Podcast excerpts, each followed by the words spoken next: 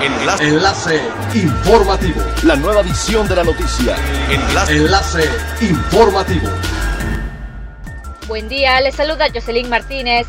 Este es el primer resumen de las noticias más importantes que acontecen este 18 de agosto del 2020 a través de enlace informativo de frecuencia elemental. La Secretaría de Turismo Federal que preside Miguel Torruco Márquez atraviesa por una crisis por las decisiones y la inacción que ha tenido.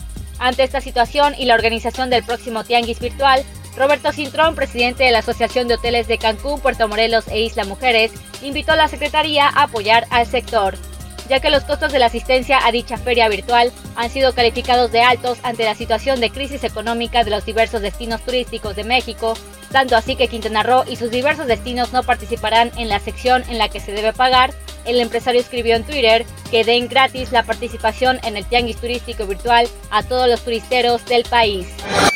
Las playas de Cancún y la Riviera Maya se posicionaron como los dos favoritos dentro de los motores de búsqueda por parte del turismo nacional e internacional para septiembre.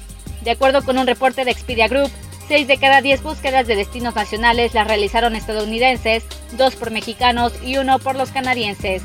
La lista está encabezada por Cancún, seguido de la Riviera Maya y en tercer lugar Los Cabos, Baja California. Los datos de Expedia Group revelan que 35% de los viajeros querrán experimentar la naturaleza y la libertad en la arena fina de las playas de Cancún, 25% disfrutar de las aguas turquesas de la Riviera Maya y 10% relajarse entre los paisajes desérticos y mares impresionantes de los cabos. Debido a la pandemia, el mercado de Estados Unidos tuvo una disminución de 73.78% respecto al año pasado, pero también ha sido el primero en presentar una lenta pero estable recuperación, dio a conocer Darío Flotocampo, director del Consejo de Promoción Turística de Quintana Roo, en rueda de prensa realizada la mañana de ayer lunes. La estadística de julio de 2020 reporta que 109.615 ciudadanos estadounidenses visitaron Quintana Roo contra los 417.980 que lo hicieron en ese mes de 2019. Sin embargo, recibir más de 100.000 personas en medio de una contingencia sanitaria como la actual es descartable si consideramos que partimos de cero, manifestó Flota Campo. Es elemental tener buena actitud y mantenernos positivos, por ello también las buenas noticias son elementales. La Universidad del Caribe dio inicio de manera virtual a sus actividades académicas del periodo otoño 2020, con más de mil estudiantes que recibieron becas, descuentos o extensiones del pago de reinscripción para continuar con su formación profesional como parte de la estrategia Que nadie se quede fuera, implementada por la institución para hacer frente a la crisis económica generada por la pandemia de COVID-19.